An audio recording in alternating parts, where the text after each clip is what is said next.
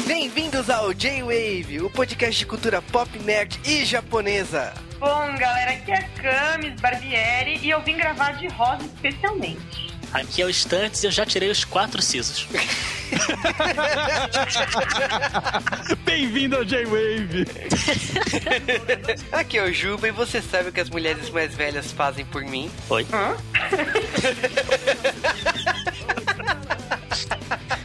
Nossa, ninguém lembra da frase, então beleza. Não, não tô tocando, não. Aqui é o Cal e você sabe onde está Molly Vingaldi? Nós também não. É isso aí, galera! Bem-vindos a mais um J-Wave de Sessão da Tarde. Praticamente agora um time de elite do Sessão da Tarde com a Camis e o Estantes. O pessoal pede em massa, né? Sessão da Tarde tem que ser com a Camis e o Estantes. Ah, é? Gente, estão com probleminha, hein? É isso aí, eles fazem pra gente sofrer. Eu acho. Eu acho que eles odeiam a gente tanto que eles falam: chama esses dois desgraçados pra ver outro filme pior. São- É, com certeza. Ah, você tá reclamando, mas você tá de rosa pra falar desse filme. Ah, lógico que eu sou de rosa. Tem que entrar no clima, ó. Hoje meus travesseiros aqui na cama são tudo cor de rosa, meu edredom é rosa, a parede do quarto eu pintei de rosa. Tudo, entendeu? Tem que não saber entrar no clima das gravações, viu? É isso aí, depois de todos esses tons de rosa, e eu como homem não sei diferenciar nenhum, vamos pros Correios. De rosa bebê. Up, up, down, down, left, right, left, right. BA select start. I'm trying to unlock your heart. E sejam bem-vindos a mais um Correios do J-Wave. Estamos mais uma vez aqui no Bloco Correios do J-Wave, mais uma semana, mais um podcast. Uma gravação conturbada, feita praticamente na hora de lançar o podcast, porque alguém está no exílio, sem internet. Alguém está no interior? Mas somos dois, então. Eu também tô na roça.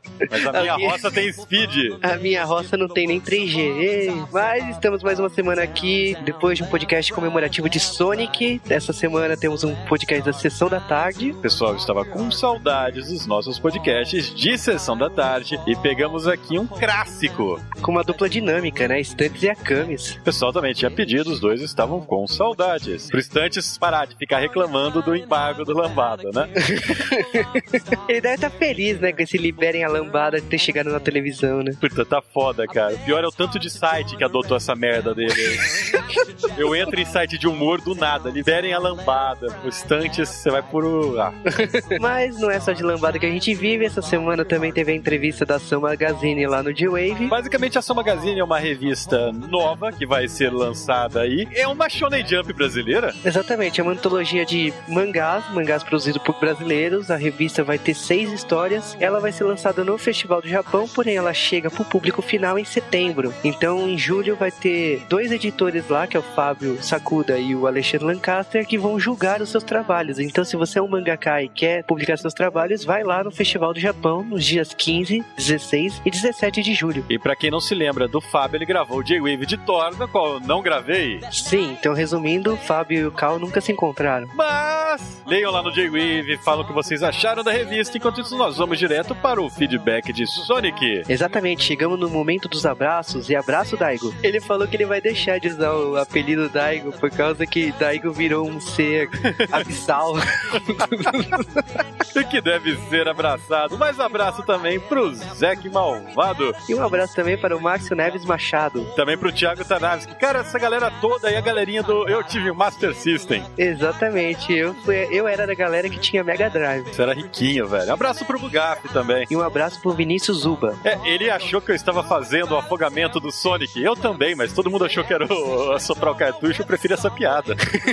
também pro Rafael Tequen. E pro Cabs, Pro Nerd Master. pro Israel The Duck, que não esperava um podcast de Sonic. Aliás, teve uma galerinha que esperou um podcast de 52, né? Da DC. Perdemos a piada, mas o Sonic vinha primeiro. Ah, cara, 52 entre Sonic, na boa, né? Ah, mas 52 é bom, cara. É bom, mas Sonic é melhor. Pro Almir Sincurá também. Pro Diego Miyavi-sama, falou que a gente não falou do Sonic 3D Blast, espera que ele vai estar na parte 2. É, nós decidimos falar só dos Sonics cronológicos nessa primeira parte. E tem um motivo especial pra gente ter segurado o 3D Blast, vocês vão entender na parte 2. Sim. Também um abraço pro Drug. que falou que o Sonic é um mascote de 8 bits. É, porque ele começou a jogar no Master System, o Sonic. Aliás, no Brasil, né, como nós vamos falar na segunda parte de Sonic, teve isso, né? Exatamente. Cara, eu nunca vi o Sonic como mascote mascote de 8 bits, mas eu concordo com a visão dele. Quando você é uma criança e joga no Master System, é ok, mascote de 8 bits. E um abraço também para o Jonas, lá do Disney Mania. Que ele pergunta também do onde encontrar o Sonic 3D. É, nós temos ele numa coletânea de games do GameCube, mas existem outras versões dele.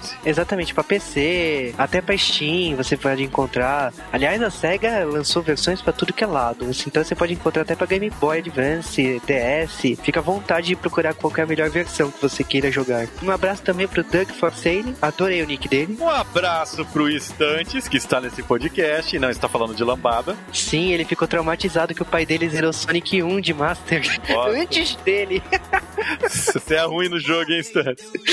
Estantes ficou de mimimi também, que não foi chamado pra gravação do Sonic. Pra variar, né? O Stantes adora fazer mimimi, né? E um abraço também pro Ricardo, que falou do Sonic CD e falou que a gente não citou o port de PC. Cara, se a gente for citar todos os ports que a SEGA fez, Também pro abraço pro Gedebran. que falou que gosta mais do Sonic do que do Mario, essa guerra existe até Isso é hoje. velho, isso é velho. Um abraço pro Gaspar Nolasco, que falou que Sonic CD envelheceu mal, não sei. Envelheceu, bem mal, cara. Também pro René Anderson, Um abraço pro Gustavo Martins, outro da geração Master System. que gostava mais do Alex Kidd do que do Sonic, cara. Olha, eu gosto de Alex Kidd, mas não dá pra comparar com o Sonic, não. Porra, não, cara. O Alex Kidd se pulava em alguém morria.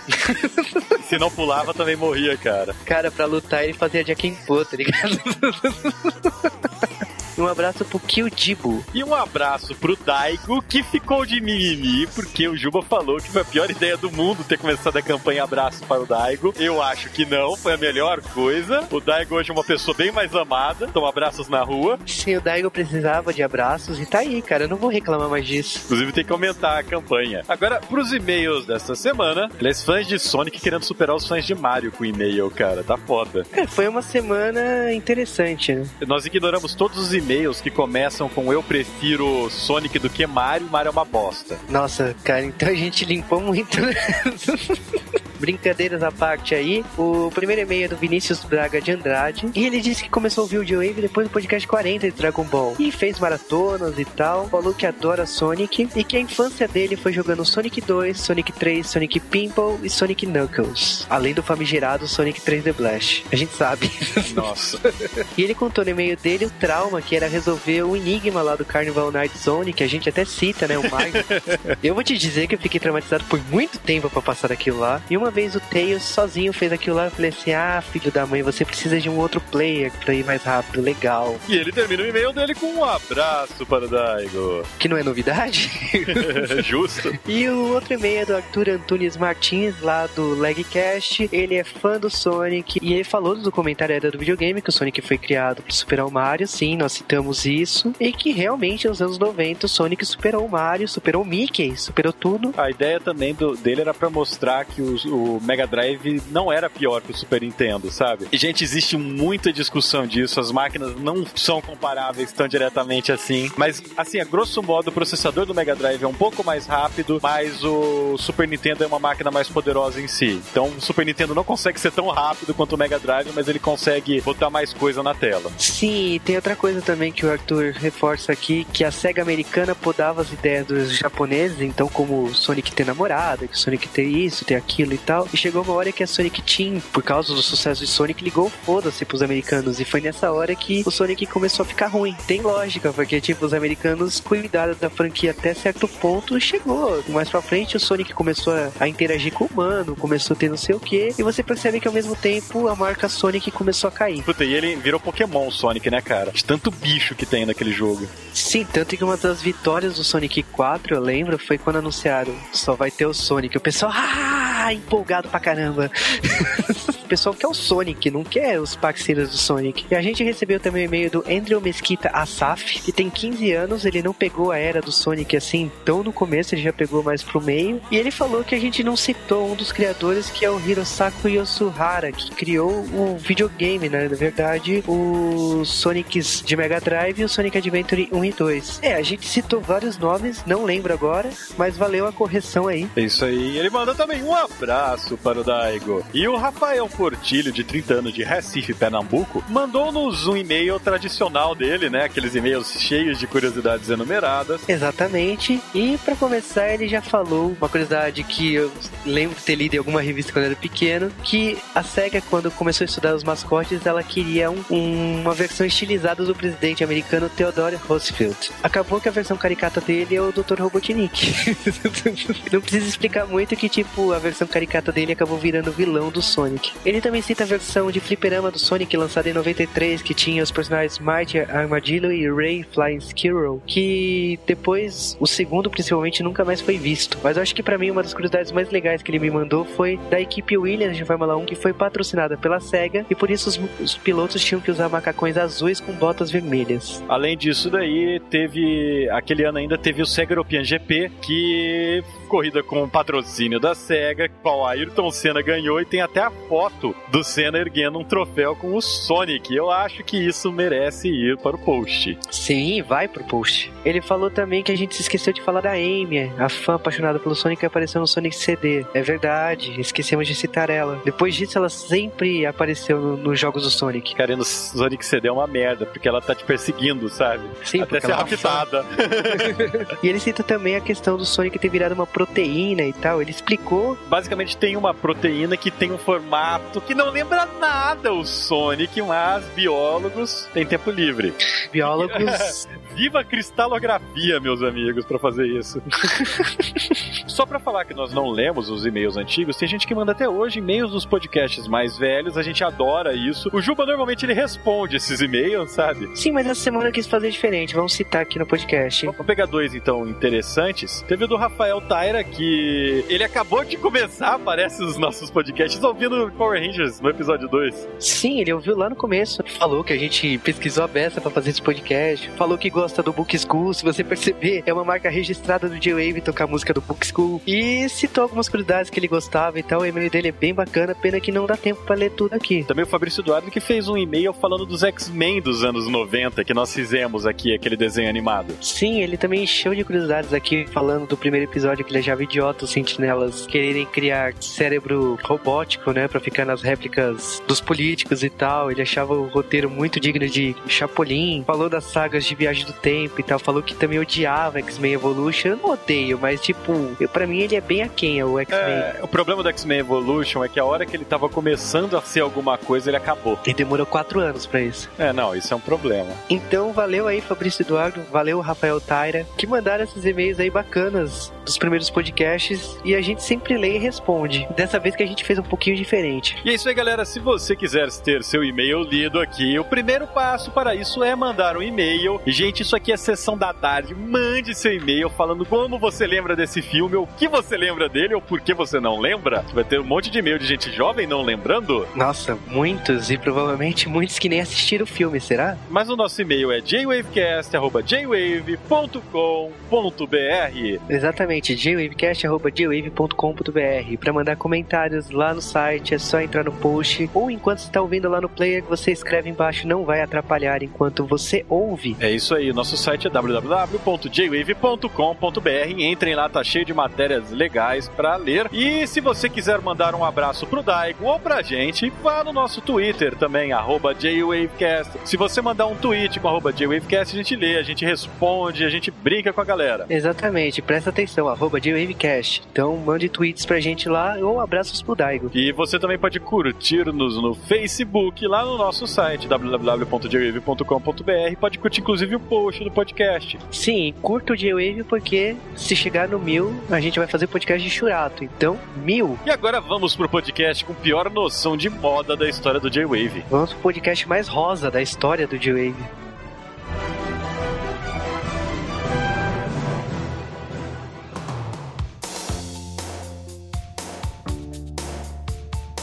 Mas antes de falarmos de Garota Rosa Choque, Temos que falar de John Hughes. e John Hughes não é um cara qualquer. Na verdade, ele é, mas ele é um cara qualquer muito importante. Muito importante. É um cara de uma carreira de altos e baixos.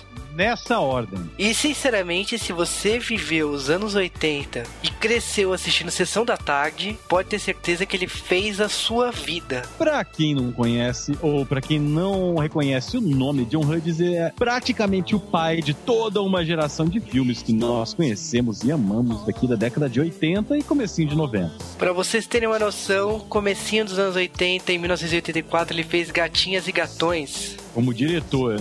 Ainda como diretor, ele também fez Mulher Nota Mil, um clássico da sessão da tarde, que também foi dirigida por ele, curtindo a vida doidado. E como roteirista, ele fez filmes como Férias Frustradas. Aliás, esse aqui tem que vir pro J-Wave, né? O primeiro. Cara, todos, cara. Férias Frustradas são quatro filmes excelentes. De roteirista ainda, ele fez filmes como Esqueceram de Mim. Ele fez também Beethoven como roteirista. Lembrem-se desse filme? Estou falando do cachorro, não do compositor? E no ano seguinte, Denis o Pimentinha. Cara, esse filme tem até o Christopher Lloyd como vilão. Não, não, não, não, não que seja um filme bom, mas ah, cara, merece ser visto, acho que principalmente dublado. E entre outros filmes aí tem Milagres da Rua 34, Passa Todo Natal. E fora do Natal também. É um Sim. remake, né? Mas aí a gente vê que a carreira desse cara já tava caindo, né? Porque nesses baixos ele fez Beethoven 2, 101 Dálmatas, Esqueceram de Mim 3, Esqueceram de Mim 4. Flubber. Ah, tá foda, vamos parar de falar mal dele, mas vocês notam que John Hughes, ele foi um ser muito importante para o cinema dos anos 80. É, ele acabou falecendo em 2009, é uma grande perda pro cinema americano, pro cinema mundial, né? O pessoal diz que a continuação de Curtindo a Vida Doidado talvez nunca saia, justamente pela morte desse diretor. E, sinceramente, tipo, é uma perda. Os anos 80 é representado por esse cara e provavelmente muitos filmes que vocês vão ouvir aqui no J-Wave tem a mão desse cara. E agora vamos falar algumas curiosidades sobre a Garota Rosa Choque, tirando o fato que passou na Sessão da Tarde de Exaustão. O outro filme que passou na Sessão da Tarde de Exaustão tinha a mesma escola de Garota Rosa Choque. Na verdade, Garota Rosa Choque deve ter usado a mesma escola que esse outro filme, né? é, pela data, né? Sim, então, a Garota Rosa Choque foi filmado em Los Angeles, na mesma escola que foi filmado Grease, aquele filme do John Travolta de 1978. Que aqui ficou chamado também de Nos Tempos da Brilhantina. Adoro esses títulos em português. Cara, eu adoro esse filme. Musical, espontâneo, instantâneo ao seu limite do ridículo. Adoro, cara. Se eu te falar que eu gosto de Grease 2, você me condena, né? Eu vou te condenar. Mas é de 78 fez um sucesso aí e provavelmente tá aí homenageado. Mesma escola aparece em Garota Rosa Choque. É, Garota Rosa Choque, que é um dos filmes favoritos, a atriz que faz o personagem título, né? Molly Ringwald. É que a protagonista Andy no filme, vocês provavelmente vão reconhecer aí o galã do filme, que é o Andrew McCarthy. O Andrew McCarthy já esteve aqui no J-Wave em Manequim e tem diversos outros filmes dos anos 80 como Morto Muito Louco. Outro ator bem conhecido nesse filme, pelo menos conhecido hoje em dia, né? É o John Cryer, que é o Alan de Two Half Men, Dois Homens e Meio, se você assiste no SBT. Só que esse filme, ele foi feito com orçamento de pinga e foi um sucesso de crítica e de bilheteria, arrecadando mais de 40 milhões de dólares. Quando o filme tem um orçamento modesto, né? Esse faturamento aí é menos do que custou muitos filmes que a gente falou do J-Wave. Mas acho que é isso. Depois a gente volta com mais curiosidades aí do filme.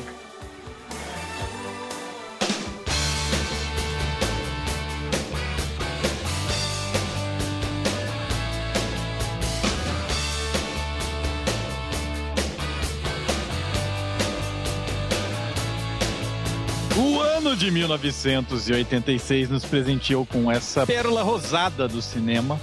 Vai rolar piada rosa até o final desse podcast, né? O podcast tá eu inteiro rosa, cara. Por um acaso gravando de rosa, vocês não acreditam. Tô vendo, tô vendo. que pariu. Ah, eu vou até parar de beber coca, eu vou tomar Guaraná Jesus também, que é rosa. Nossa. Vou pegar agora. Eu acho que eu vou falar de rosa é que vocês vissem meu quarto super de rosa. Ai, meu Deus do céu. Que idade que eu tô, hein? Ai, ai, ai. Que droga. Mas esse filme começa com uma montagem, né? Na verdade, ela tá montando a roupa que ela está vestindo. É, na verdade ela tá montando um visual super descolado pra ir pro colégio, né? Porque já tá na moda. E ela escolhe assim. Vocês repararam que não tem nada rosa choque no filme? É tudo rosa bebê. Não chama Rosa Choque. É Pink só, né? O filme chama Pretty in Pink, sabe? É, então, é porque no Brasil pink é rosa choque, né? E aí traduziram essa merda. Mas na verdade, é, o filme todo não tem uma, uma peça pink, pink na concepção brasileira de pink. É tudo rosa bizarro, rosa chiclete, rosa bebê. Não tem, né? Antes da gente começar, vamos. Como só tem uma mulher no podcast, vamos combinar que nós não vamos discutir cores com a mulher do podcast, porque todo mundo sabe que mulher vê muito mais cores do que o homem. Fato. Não, eu vou te dizer uma coisa que eu fiquei inconformado com essa entrada do filme, porque ela tá colocando lá a roupa, ela coloca uma meia calça e depois uma meia. Eu ia perguntar isso, se era impressão minha. Aquilo pra mim, enquanto mulher, não fez sentido. Exato, eu fiquei com tanto medo quando eu vi aquilo. Eu falei, que coisa é essa? Eu acho que isso se justifica pelo fato da atriz ser muito branca e ela querer pagar que tava com a perna bronzeada. Mas por que ela tava usando um saião tão comprido que não precisava de tanta. Eu quero saber o que, que adianta estar com as pernas bronzeadas se todo o resto está branco. Não, que detalhe, é porque ela, ela, a sobreposição das meias é que assim, uma meia, ela. A meia, inclusive, é branca, a meia calça que ela tá usando é branca, diga de passagem. E ela põe uma meia é, rosada, mas rosada no sentido de florida. Aquela flor da toalha de mesa da sua tia do interior? É aquilo. Sabe o que eu reparei? Na hora que ela tá vestindo a roupa, ela, ela não tem bunda. Zero. Zero. Ela é bem magrinha, naquele estilo americana tábua, né? Não, uma magrinha, tudo bem, ela não tem nada, cara. Nada? Como é que ela senta? É reta. Tadinha. Ela com esse coletinho dela, ela tava com uma saia, um colete, é uma árvore de Natal, né? E Não, depois então- ela, põe um, ela põe um óculos de, de, de fusca, sabe? Parece farol de os óculos. Meu Deus, a gente tá destruindo ela e o filme Não, nem começou. Cara, cara, ela põe aquilo lá. Eu olhei e falei, meu Deus, é minha avó quando moça. É, olha, gente, eu sempre acho legal a moda dos anos 80, legal assim, no sentido de vamos rir da moda dos anos 80. Mas essa moça, ela leva um outro nível mesmo. O figurinista desse filme, inclusive, leva um outro nível completamente novo de cafonice. Porque assim, eu gosto muito do detalhe do brinco dela, que é o seguinte, né? Ela tá. Ela bota um brinco e ela tem uma orelha com dois furos, somente uma. E o toque é que ela põe uma pequena rosinha com. Sabe aquelas rosinhas de bolo? De bolo doce mesmo, não sei do que é feita, de açúcar, aquela rosa de enfeitar bolo? Nem O sempre. brinco é igual aquilo, parece um marzipan, sei lá. Ela bota aquele glacê na orelha e faz. O que você tá fazendo? Não. É horrível, gente. Olha, o Pra visual ela, deve ser de açúcar mesmo, pra ela ficar mais gostosa, ó. Ó, ó, entendeu? Só se for, né? Mas aí, vestida de árvore de Natal rosa, ela vai falar com o pai, né? Vai, vai acordar. O pai lá que tá desempregado, ele tá assistindo. Ah, Sônia Abrão. Ah, é ótimo isso. É. Zoa mesmo. Ela vai acordar o pai pro pai não perder a Sônia Abrão. Porque vocês sabem que Sônia Abrão faz o 86, né? Isso. Zoa em rede podcastal mesmo. Tá bom. Vocês vão ver Sônia Abrão também. Vai ter um J-Wave sobre Sônia Abrão. Mas coitado do pai dela. Quer dizer, não sei se ficou com pena dela. Eu fiquei me perguntando. O pai é desempregado. Mais pra frente a gente descobre que ela trabalha numa loja de disco, mas ela não deve ganhar muito. Quem sustenta aquela casa? É Estados Unidos, cara. Estados Unidos é assim, você já viu? Todo mundo, o cara não trabalha nada e tem uma casa maneira. É. Aliás, a casa é muito maneira por dentro, né? Mas por fora é um barraco. Didi Mocó. Aquela casa do Didi que ele desce num barrilzinho, ó. Então tem uma, também que é uma casinha aí embaixo, tipo um apartamentão, assim. Deve ser Mesmo, mesmo construtor. E ela tem um carro bacana também, rosa. Tem Carmanguia, cara, isso me chamou a atenção. Carmanguia não era um carro muito comum nos Estados Unidos nessa época. É mais rosa. Ah, é, pois é, né? Bom, e ter esse diálogo aí do pai com ela, tipo, eu acho até simpático, assim, ela acordando o pai, ai. Você ainda não sabe o que, que a história quer dizer, né? Se ela se ele tá desempregado, se ele tá procurando emprego, se ele tá trabalhando. Você só vê um pai que tava. que perdeu a hora, né? Eu acho legal o diálogo dela de é, nós somos uma família normal, né? Você percebe que é, não existe mãe, você não sabe até o momento se a mãe Morreu. morta, se morreu, se. Aliás, a mãe devia ser, assim, incrivelmente linda pra dar na média daquela menina, né, dela com o pai.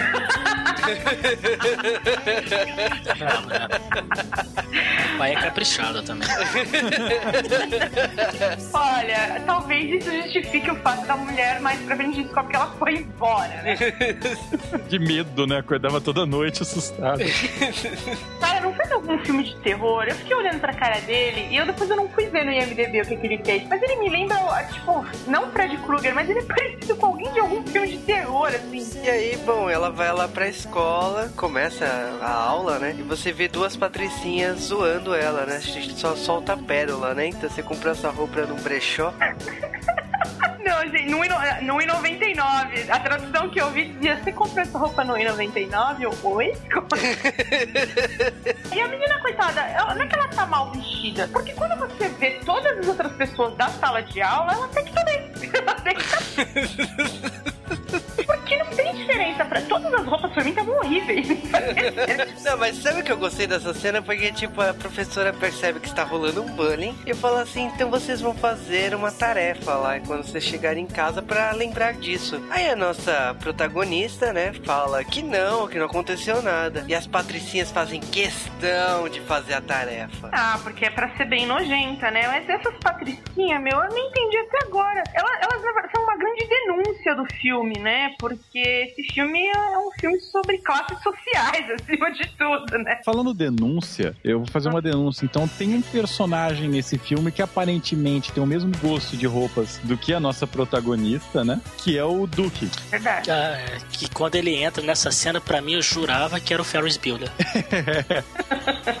Jurava. Mas tem uma série de fatores, cara. Esse cabelo, a voz, né, que é do dublador, né, que é o mesmo. É, a dublagem é o Nilson Neto fazendo a mesma voz e fazendo a mesma pegada, assim, de estilo de falar, né? Talvez tenham sido feitas no mesmo dia, né? Se Assim, bobear. ele, ele tá mais pra um Ferris Bueller perdedor, né, cara? Versão pobre, né, gente? Cos pobre do Ferris Bueller, ele tá. E como o filme é o mesmo criador, se bobear, às vezes a intenção foi mais ou menos essa, né? É porque, na verdade, se você todos os filmes do, do, do John Hughes, eles têm os mesmos títulos, os mesmos atores. Pode reparar, a, Mo, a, só a Molly Ringwald que fez esse filme, ela fez uns 50 filmes do John, entendeu? É muito difícil você não confundir. Ela já fez Patricinha, ela já fez Pobrezinha, ela fez de tudo. Então, tipo, né, não dá. Ele, ele tá sempre no, no mesmo grupo de atores, assim. Mesmo grupo. Então a gente confunde mesmo. A gente acha que é um, que é outro. E ela fez Clube dos Cinco ano antes. O diretor, ele gostou da Molly nesse filme, né? Aliás, a grande culpa dela estar em vários filmes dos anos 80 é por causa da garota de Rosa Choque. Já que ele gostou tanto do resultado dela que ela acabou repetindo nos anos seguintes outros filmes dele. Ela fez muito filme. É, é, na verdade, ela só existe em termos de cine, cinema, entre aspas, por causa dele, né? Porque depois ela morreu e só faz coisa ruim agora. Ela ainda trabalha? Trabalha, eu vi ela, ela, ela, ela tava num feriado esses dias aí, não sei qual. Eu- Nós temos a introdução do- desse personagem, que é o Duke. O Duke, se você pensar que isso é uma comédia romântica dos anos 80, né? O Duke parece com o carinha que ela vai deixando de lado até o final do filme quando descobre que é o verdadeiro amor, né? Uhum. Esse, até, eu até achei que fosse, ela fosse. Já vou dar um spoiler ou não. Não, esse filme tem 200 anos, sabe? Ah, Tudo bem. eu- Eu achei que ela fosse ficar com ele. é, Eu queria, na verdade, que ela ficasse com ele. Porque esses dias, inclusive, eu vi um outro filme, não porque alguém me pediu, mas por gosto mesmo. coisas, um, gosto. um filme que chama.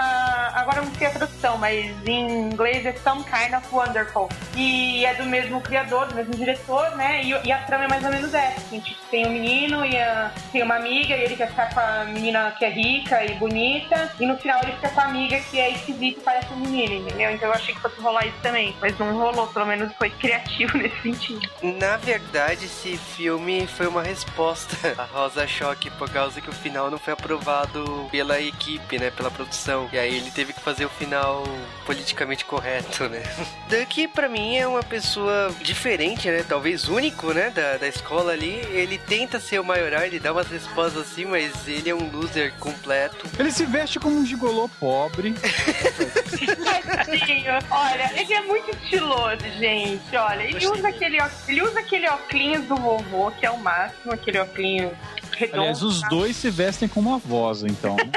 O óculos dele é do John Lennon, cara. É, exato. E aí ele tem um cabelo. Puta, o cabelo dele é fenomenal, assim, meio. Eu não sei explicar, um mix de John Travolta com Tomei uma ventania. e aí, É uma Ele- crina no cabelo. é, ele. ele- Meu, ele aquele sapato branco, que pra mim é o que dá o toque final. E, meu, ele tá sempre suspensório. E, e eu acho aquilo. O suspensório, né? Então, onde, como é que anda as fábricas de suspensórios, cara? E chapéu, ele usa chapéu também, né? Na chapéu ainda vejo aqui no Rio, voltou modinha. Tá ótimo. Agora, suspensórios, cara? Caraca. Suspensório ainda vende, em- acho que em loja de roupa masculina, vocês, que não sei se vocês frequentam loja de roupa masculina, mas, cara. mas vende sim. Tem muita gente que usa terno com suspensório, que não é usado como era nos anos 80, tipo, que todo mundo botava suspensório com qualquer coisa, né? Que nem polainas, você botava, independente do que você tava. A nossa protagonista, né, a, a Andy, ela é pseudo-assediada pelo vileco do filme. Que é o Alan Shore, cara. é, pois é. Aliás, encontros de Alans aí, né? Alan Harper e Alan Shore. Eu, quando tava vendo esse filme, me fez pensar no quanto as pessoas são velhas hoje em dia, né? E o quanto eu sou velho por conta Porque, assim, tem uma, uma das meninas que faz a- as bulinadoras do filme, a loirinha, a bulinadora, né? Sabe que é, é bulido, não é bullying, né?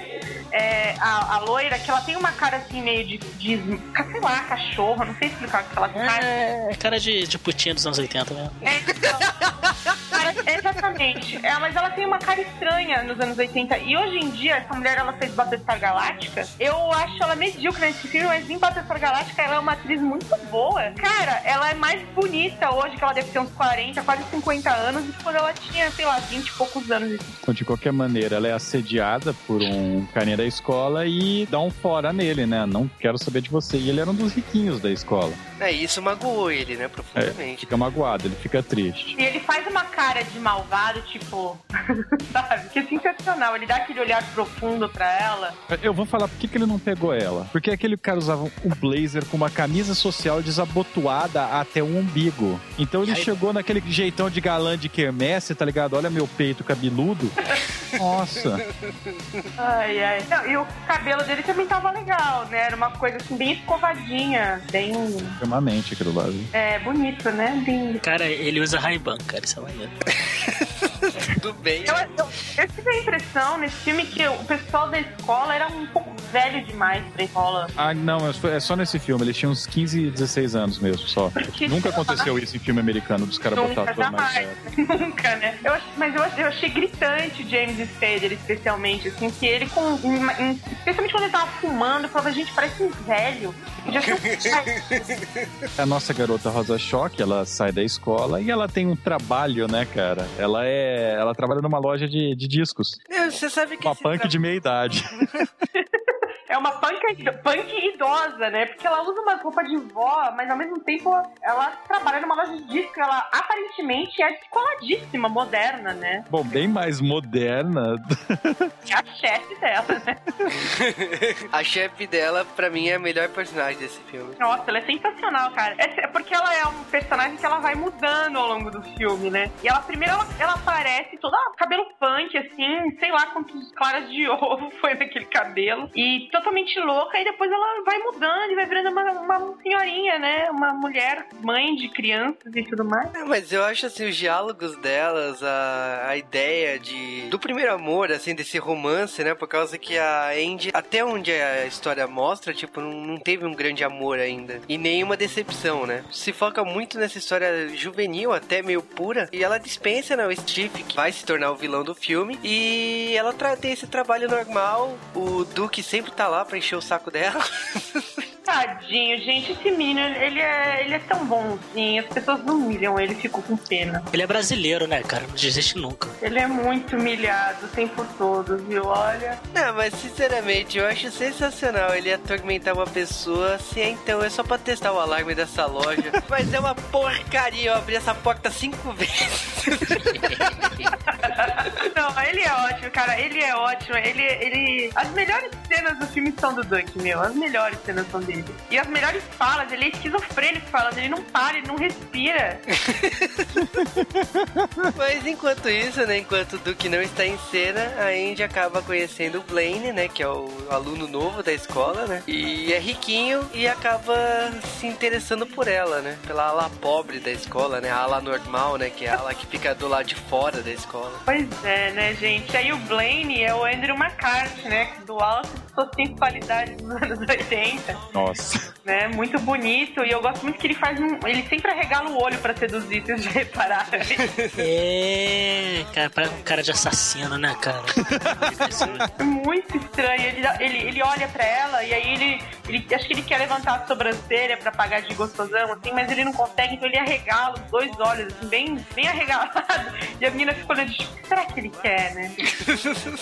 Não, mas o cara ele chega pra dar uma cantada na menina com o disco do Steve Lawrence, é foda ela ter caído, né? Mas, porra, ela recomendou o filme, o, o, o, disco. Foi, às vezes pode ser zoação, né? Ela recomendou qualquer bosta, ela tava afim dele, aí tipo, ele pegou o disco, isso é bom? Ah, é. Tipo, foda-se, ela tá dando ali, gostando dele, e ah, tudo bem. Aí tipo, foi até uma desculpa, o disco era horrível, e ele foi lá trocar depois. É, Eu acho que ela foi mó malandra aí. Se a gente parar pra pensar, tem uma baita malandragem da mulher por trás desse- dessa cena, que ela oferece um. Ela diz pra ele: olha, leva esse disco que ele é ótimo. Só pra ele voltar no outro dia pra trocar o, disco era ruim. Olha que mulherzinha mais malandra. Escate. Ele entendeu o recado, mas, mas ele entendeu o recado, ele voltou. É, essa safada da caramba. É, então, mas eu não lembro agora se ele volta antes ou depois da cena do computador. Não, é primeiro da cena do computador. Logo depois disso daí, ela vai pra. volta no dia seguinte, né, pra escola, depois de de novo é, resistir aos cortejos irresistíveis do Duque. E ela tá brincando na biblioteca com aqueles computadores geniais da década de 80, com direito a mandar fotos em altas animações, sabe? Mas eu fiquei me perguntando como é que foi que ele mandou aquelas. Adão, como ele tirou aquelas fotos? Começa aí. É, não, é porque assim, né? Ela pergunta, quem é você? Mais ou menos essa conversa. Aí ela, primeiro que ela acha que ela tá falando com o Duck, né? E aí não é o Duck. Aí ele fala, ele, e ela fala, você sabe quem eu sou? E ele manda, tipo, do nada, uma foto dela. Como se fosse, ah, peraí que eu vou ali no seu Facebook e te mando a sua foto. Não, E maneira que a definição da foto ficou boa, né, cara? Pro monitor daquele. Tava muito boa a foto. E aí ela disse, quem é você? Aí eu, tipo, 3 segundos já tem a foto dele na tela. E banda larga nos Estados Unidos já existia desde 1975. Transistor, né? Não, mas é Você vê que genial, não, o né? filme é moderno, porque é assim que funciona mesmo hoje em dia. Ah, com aquele efeito, né, da foto abrindo, eu achei sensacional. Ah, eu uso o Mac, é assim mesmo, cara. Um filme à frente de seu tempo, viu? Não, eu tenho Mac e não prestei atenção nisso, que coisa triste, mas tudo bem. Eu sei que depois tem um papinho do pai dela com o Duke, né? Aliás, o pai dela é o detetive do Christine, cara. Alguém lembra de Christine? O cara assassino? Sim. Lógico, né? Ai, tem um filme de terror com ele. Caraca. Perfeito. Que ótimo. Bom, é, então tá o detetive do Christine conversando com o Duke, né? E, ele que se abre pro cara. Aliás, o Duke, nesse momento, ele é o melhor personagem do filme, cara. Acho que até o fim do filme ele é o melhor personagem. Ah, ele é o melhor, disparado. Disparado. É, é um diálogo genial, né, dele com o pai da moça, né? Então, eu quero cuidar da sua filha. Tadinho, ele tava mostrando as intenções dele, sabe? Ele tava ganhando o sogro, ele foi esperto. É, mas o sogro sabe como, como o seu futuro genro, né? É uma pessoa estranha, né? Porque a primeira coisa que ele olha pra ele e fala assim: Mas a Andy sabe disso? Cara, Vocês pularam um momento aí, cara. Um momento clássico que quando eles estão saindo daquela boate. Ah, é. Pô. A cena da voz é sensacional. Que ela tá lá curtindo com o cabelo também, que parece que ela enfiou o dedo numa tomada. O cabelo dela se arrepia de uma hora pra outra, né? E aí eu- é o que eu disse é, em off, que é, são punks que dançam pop, eu não consigo entender a relação. Eles não- dançam ska. É, É Scar, é Scar. Sensacional. Estão lá no bar, né? E o coitado do Duck tá. Ela, e ela vem com aquela conversa de, de fatos, né? Pra amiga. Ai, você namoraria um cara rico? Ai, por quê? Aí a outra já olha pra ela como quem diz: Meu, não vai pegar rico, que não é legal. Não pode. Quem é pobre se dá só com pobre. E aí a- ela já fica tensa. E, e o Duck tá lá fora conversando com o segurança da, da casa, que conhece ele há dois anos e nunca deixou ele entrar. É o melhor Vai. personagem do filme. Não tem como, cara. Tadinho, gente. Eles estão dividindo uma batata frita. Isso que eu ia falar, cara, um puta marketing da Lays ali, cara.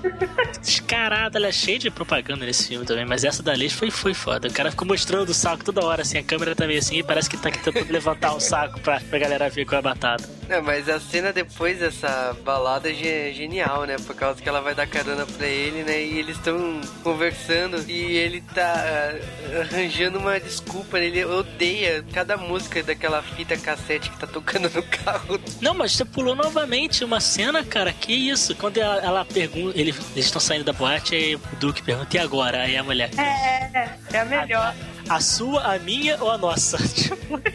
Essa fala é uma das melhores do filme, eu meu. vou usar isso no dia a dia. Eu já, já marquei aqui, eu vou falar isso. Cara, se você, se você catar uma mulher perguntando, e agora? A sua ou a minha? Você pode falar, cara, que funciona. Porra, eu vou tentar, cara. Não vai ser por falta de tentativa, mas um dia eu consigo. Cara, o que importa é que o Blaine volta pra lojinha dela pra trocar o disco, mas na verdade é mais pra tentar rolar aquele chaveco nela. E quem atrapalha O é o Duck. Duck. Sem querer ainda, né? Só sendo chato. Esse cara é muito bom. Meu, o Duck é, o, é, aquele, é, é aquele cara pentelho, mas é um pentelho bacana. Pô, vocês não queriam ser amigos do Duck? Você não tem que ele é chato, às vezes a gente vai ter que dar uns pescotapas. Pô, eu, eu achei ele muito engraçado, meu. Ele deve ser daqueles amigos que você gosta, mas puta, tipo, Tem uma hora que enche. E, e o pior é que, tipo, é, ele fica ligando pra ela mil vezes por dia, sabe? Ô, é o Duck, atende, é o Duck. Você não quer ligar pra mim? Ô, é o Duck aqui. Essa cena é muito boa da, da ligação, porque ele ligou, tipo, pra ela umas 20 vezes seguidas, e ela liga pra ele em seguida e fala assim, olha, Duck, a gente conversa amanhã. Pau! Na cara dele, pô, que sacanagem com coisa. Não, mas eu acho assim, pô, ela tá rolando o plot todo romântico dela se apaixonar pelo Blaine e tal. Aí, tipo, ela chega em casa então, ah, vai ter uma ligação no Blaine. E, putz, mandou 20 recados. E ele ainda vai falando a hora, né? Tipo, ó, são, são 6 e 18. Aí liga de novo, 6 e 25. E vai falando, né? Digno de anos 80 isso aí. Ah, gente, desculpa. Não, ele não é fofo, gente, o Duck. Ele é uma graça. Por que, que as pessoas humilham ele? Eu tô com tanta pena. ah, não. Fiquei revoltada que fizeram isso com o coitado no filme. Foda que depois de toda essa desgraça aí, a gente tem que na cena eles acordando no dia seguinte. Ou, é, eles, quando eu digo, é ela tá acordada e o pai já tá acordado fazendo café da manhã, o que é estranho, né? Porque o pai desempregado fica dormindo o dia inteiro. Não, ele vê Sônia Abrão o dia inteiro. É, Verdade. Sônia Abrão. E- É, na escola mesmo. Aí quando a galera pediu nos comentários um J-Wave de Sônia Abrão, vocês não ficou zoando as pessoas, não. Porque eu falei de Cinderela Baiano, o pessoal pediu. O pai fala que arrumou um emprego, né? Que ele foi numa entrevista, conseguiu o emprego finalmente. E fica lá tomando café da manhã fumando ao mesmo tempo, cara. Que bizarro isso hoje em dia, né? Não pode mais mostrar cigarro na televisão. Pois é, eu- eu- e todos eles fumam muito. Todos os adolescentes dentro do colégio fumam muito. É, cara! Tá, tipo, tá ela com a, com a amiga dela na aula de educação física fumando, cara. Não, mas assim, em público, né? Porque eu lembro na escola o pessoal fumava, tudo bem, mas fumava no banheiro. Então, então, fumava na em tua lugar- escola você tinha tipo 13, 14 anos, aqui eles têm uns 30, né? Ah, agora tá tudo explicado, agora eu entendi. Anos 80 era tudo liberado, né? Nego podia fumar na, no colégio, podia fazer o que quisesse. E aí tem, tem o, o encontrozinho do Blaine, né? Que ele sai do, da zona dos riquinhos, de uma escola pública e vai pra zona do- dos pobres. Cara, Estados Unidos é bizarro, né? Muito No bizarro. Brasil, tipo, não, No máximo que você tem, sei lá, numa escola particular, tem os mais riquinhos dos menos, sabe? Não, mas ah, na escola no Brasil, esse, aliás, em qualquer outro filme americano também, é separado por tipo, né? Tem os nerds, tem os bambambam bam, bam da escola, né? Que normalmente são os atletas, né? São... Não, não é separado financeiramente. Eu acho que é o primeiro filme que eu vejo isso. Não, é, eu também achei que foi o primeiro filme que eu vi isso. Eu não me lembro de nenhum outro filme. Anos 81, não, que se passa em escola, que tenha focado em diferença financeira e não diferença de cultural, digamos assim, vai, de um seu nerd. Ah, mas seu até atleta. aí a Maria Joaquina e o Cirilo estudavam na mesma escola. Isso não é tópico pra discussão. Ah, vá, vá, vá. Mas o. Não, mas eu acho interessante por causa que eu me senti no avião nessa cena. Por causa que o Blaine vai lá fora convidar a Andy pra sair. Eu me senti que ele estava na primeira classe e foi pra classe turística, classe econômica, pra convidar ela pra sair. Estilo de boyzinho dos anos 80, sabe? Com cinco camisas, uma em cima da outra. É, tinha várias sobreposições, né? E ela aceita na hora, né? Ah, assim. Ah, óbvio, né? Foi o Riquinho foi lá chamar. Ai, deixa, não foi por isso que ela aceitou, pá. a maldade do Stantes, a maldade. Ela não, ela não debateu todo esse tema de será que eu fui com um cara rico antes só porque ela queria sair com um cara rico? Não. É, mas o Steve não gosta disso, né? Que é o outro riquinho, que é aquele que anda com a camisa desabotoada até o joelho. Ele acha meio esquisito isso. Esquisito né? Porra. não conseguiu pegar. né? Exatamente, né? Você vai sair com os caras pobrão lá. Não, mas você tava tentando catar essa mulher faz cinco anos, velho. Ele é mó debochado, né? Porque o Blaine pergunta pra ele: Você não vê nada de especial nela? E ele diz: Claro que não. Como quem diz, eu não peguei, lógico que ela não tem nada É lógico. desaforado, né, gente? Ah, Quem é, tem muito, tem é que é comprar, cara. ah, é muito mal comido esse cara, viu? Não dá. Mal comido. É, não era bem esse, esse o termo que ia ser aplicado aí. ah, eu acho que ele era um baita de um mal comido, gente. Sabe por quê? Eu acho que ele não gostava de mulher, não. Ele não tava apreciando. Toda vez que tem cena dele com mulher, pode ver que ele não estava feliz. Eu acho que o negócio mesmo dele era com o Blaine, sabe? Não sei se foi essa sensação. É, ele fica se insinuando pro Blaine o filme inteiro, né? Não é? Tá vendo? Não foi coisa da minha cabeça. Valeu, Calpa, da corda, hein? Obrigado. O, ca- o cara numa festa, ele só usa roupão. Aí ele senta lá com, tipo, aquelas pernas abertas na frente do cara tomando café, sabe? Ele tá se insinuando, velho. É, é, é, Ele, ele quer que rola um clima, velho. Se, se é que não rola escondido, né? E ela é a primeira mulher do Blaine. É porque, vamos dizer assim... Não, peraí. Olha, tá quase convencendo as pessoas de que esse é um filme homoerótico. Vamos lá. cara, não, cara, não. Não, não, não, não, não. Mas, mas falando, falando desse esquema aí, então, ela, va, ela volta pra casa dela e ela tá tendo uma noite de estudos lá, deitada ela e o Duck na cama, né? Estudando. Então ele já é o amigo dela, né? É, aí você começa a descobrir que ele é um puta amigão dela. Porque no começo parece que aquele cara stalker chato do colégio fica atrás dela tentando alguma coisa, né? E você percebe que, meu, tem uma amizade rolando. E aí, tadinha, ele tá, quer dizer, ela tá estudando, ele tá escrevendo que a, o Pacto de Varsóvia tem esse nome porque foi escrito em Varsóvia. E, aí, e que a Revolução Russa aconteceu na Alemanha. Ela vai buscar algo pra beber, um suco de caixinha, que foi o que ele pediu. E coitado, ele se declara pra ela. Ele Cachorro, né, pra falar a verdade. é, mas ela escuta tudo. Porque... Assim, E ela entra lá no quarto como. Ela é uma puta de uma sem coração, essa menina. Ela é uma piranha mesmo. Uma... Ela, é- ela é, ela é, ela é, ela é piranha mesmo. ela é uma biscateira. Porque ela escuta tudo ele cantando pra ela. Quer dizer, não era pra ela, mas era pra ela. Ele falando, ai, não vou dizer nada porque se ela me rejeitar, se ela me rejeitar. Aí ela entra no quarto, fala, trouxe teu suco. Meu, na boa, na boa, muito sem coração. Mas, cara, e- e sabe o que, que essa garota é? É- Ela tá pe- pegando esse maluco e deixando de step, cara. O que, que É, ela faz? ela vagabunda mesmo. É, ela vai, vai, vai, nega o cara, nega o cara, nega o cara. Mas quando tá começando a negar demais, ela, opa, não é tanto assim, meu querido. Não, exatamente. Cara, ó, o Duck, o Duck é o herói de todo homem que já foi amigo, cara. Que É a pior condição que um homem pode, pode chegar com uma mulher. mas, cara, isso existe em qualquer lugar. Sim. Isso é. Eu tenho certeza que a Camis tem o step dela. Não tem. Eu- Não, mas, é, mas isso daí não é, não é descarado, assim, sabe? Você não pode falar desse jeito, jogo. É mas tem. verdade, é verdade. Não, eu vou negar até a morte, você não tá entendendo? Pelo menos pega um suco de caixinha vez. É, da próxima vez eu vou pegar um suco de caixinha pra dar uma ajudada, né? Eu- e- e ainda bem que hoje em dia não tem aqui, aqui no Brasil não tem aquele sistema de, de sei lá, o que é aquele encanamento que tem nos Estados Unidos, que toda casa tem aquele negócio que o som vaza. Pô, aquilo é uma merda, né?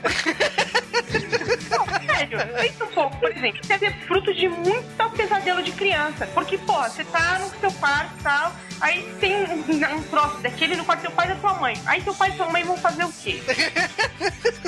É, e aí você ouve, porra, é um puta trauma, eu acho uma sacanagem. você pode estar explicando toda a criação de monstros japoneses, né, cara? Na verdade, eles nunca existiram e são todos sons que as crianças escutam por causa das paredes, sei lá, de, de papel, que é aquela droga daquelas casas antigas do Japão. Aí pronto, era monstro, a galera tá aí, fazendo Super Sentai, Tokusatsu, graças à imaginação criada na infância por causa disso. É, e a versão japonesa se explica também. agora. Também, também, olha O aí. que me faz pensar o que, que seria o som do Godzilla. Olha,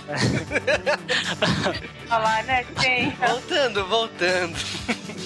Depois rola a cena da aula de educação física. Aliás, que uniforme de educação física é aquele? ah, bonitinho, né? Tu gostou não? É uma sainha curta, né? Uma, uma micro saia com uma camisa polo, cara. E All Star. O All-Star é default, década de 80. Pô, eu gostei daquilo, cara. E elas colocam um lencinho no bolso, cara. E o pior é que ela tá com aquelas meias é, de redinha, tá ligado? Fica tão bizarro. Super prático usar na aula de educação física com aquelas meias. É, e a amiga dela ainda faz um rolo, né? A professora de Nancy não gosta e tira ela da aula, né? Ah, mas é genial, porra! Puta que pariu. Muito homem essa mulher, cara. Não, e você vê que a professora ela tem uma queda pelas alunas gostosas, né? Ah, Claro. óbvio. Porque ela, ela vai defender as alunas gostosas contra as que ela acha que são caponinhas, né? E aí rola uma cena muito boa, é muito boa aquela cena, né, meu? Que a menina fala assim, ah, eu quero que os peitos dela caiam. É isso que ela fala na dublagem? É, Fala, é. Busto. Eles, puxem, não, eles, como é que é? Eles atrofiem. é. É, é aquele- ah, no, no- na, tem, a, tem a dublagem, ele fala, fala que os peitos dela caem até o joelho. E aí a menina, ela, ela- a, a vagabunda da Andy fala que, né, vai ficar aqui no compartilha da opinião, aí a menina dá uma zoadinha nela e ela já automaticamente muda de, de opinião e vai parar na sala do diretor. Gente, por tão pouco. Ah, mas era assim nos anos 80. Ah, era? Porque as ricas podiam falar o que elas queriam e não acontecia nada. Ah, Mas até é hoje assim até hoje. Denúncia, né, pã? Não, mas é verdade, a professora privilegiou as gostosas. Ela catava, certeza. é fato. Ali. Olha, vejam só como é, essa, como é essa situação. Quando eu falei que os dois meninos se pegavam, todo mundo falou, não. Agora, a professora pegar os duas alunos, não tem problema, né? Logicamente.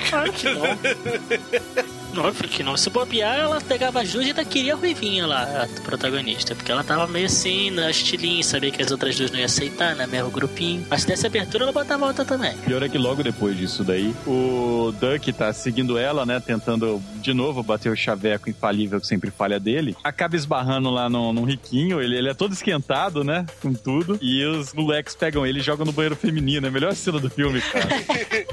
É mesmo. Eu acho, eu acho muito legal que ele fala assim: no banheiro dos meninos não tem uma máquina de doces. E eu, hã? Que máquina de doces, seu idiota? Aquilo ali é máquina de OB, imbecil. Não, mas ele fala antes uma coisa hilária, que ele fala, nossa, no banheiro feminino tem porta, então eles usam individualmente, não é coletivo. Não, ele faz uma série de denúncias sobre o banheiro feminino e ele tá revoltado. Você vê que ele tá louco mesmo. Ele vai chamar a Sônia Abrão pra fazer uma reportagem, inclusive. E aí ele fala que não sai dali enquanto o diretor não chegar pra apurar as denúncias. Eu adoro ele falando de natural, sabe? É muito bom isso. É, é muito bom, cara.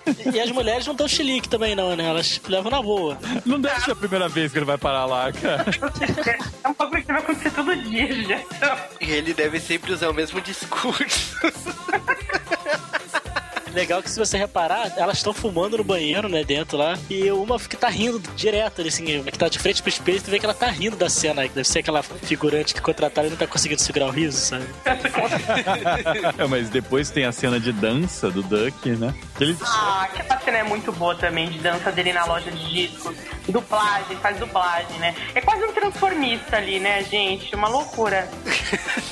E é aleatório, né? Do nada, cara. Parece ele dançando assim. Ah, Não, é Não, mas assim, é- não. não, não, chega, não é aleatório. Ela tá esperando o Blaine pro encontro que tá marcado. E aí ele, o, o coitado do Duck também marcou o encontro com ela, né? E ela nem pra dizer, cara, eu já tô com outro marcado. Não, porque ela, é justamente o caso do Steph, né? Você, você vê como é mulher, né? Você vê como é mulher. Vagabunda, essa daí é uma vagabunda mesmo. Tava aproveitando essa menina, piranha. E aí chega, o menino chega lá, já dá um showzinho pra esquentar a noite e animar ela, porque ela tá toda triste, porque o, o Blaine não, não aparece, né, no, no horário marcado. E aquela cena é muito boa, cara. Vai falar que não.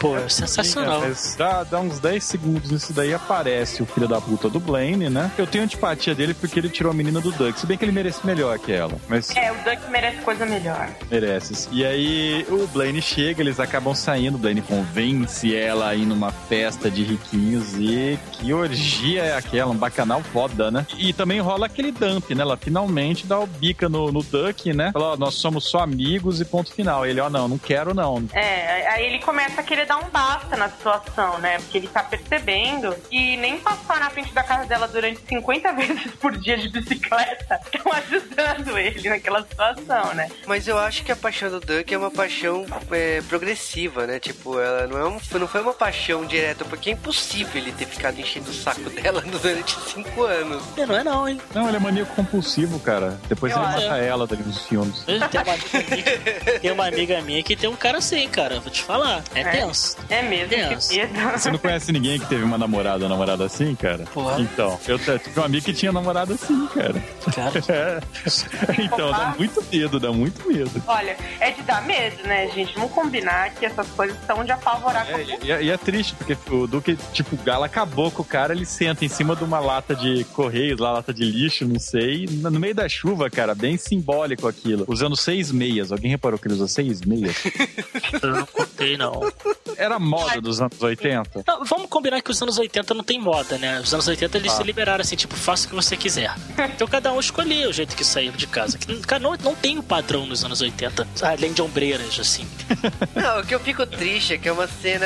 É pra você refletir que ele tomou um pé, que ele viu que a mina que ele gosta tá com outro. E o Calme repara nas meias.